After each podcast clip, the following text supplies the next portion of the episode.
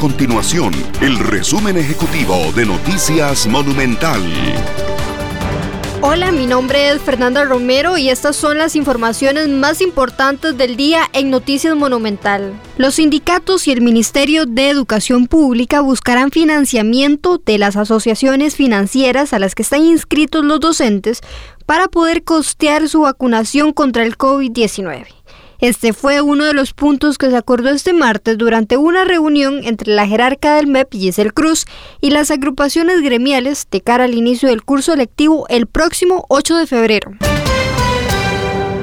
La madrugada de este miércoles fue una de las más ventosas en lo que va del año. Incluso el Instituto Meteorológico Nacional reportó ráfagas de hasta 110 kilómetros por hora en el Cerro de la Muerte, 90 kilómetros por hora en la Cruz de Guanacaste y hasta 60 kilómetros por hora en el Valle Central.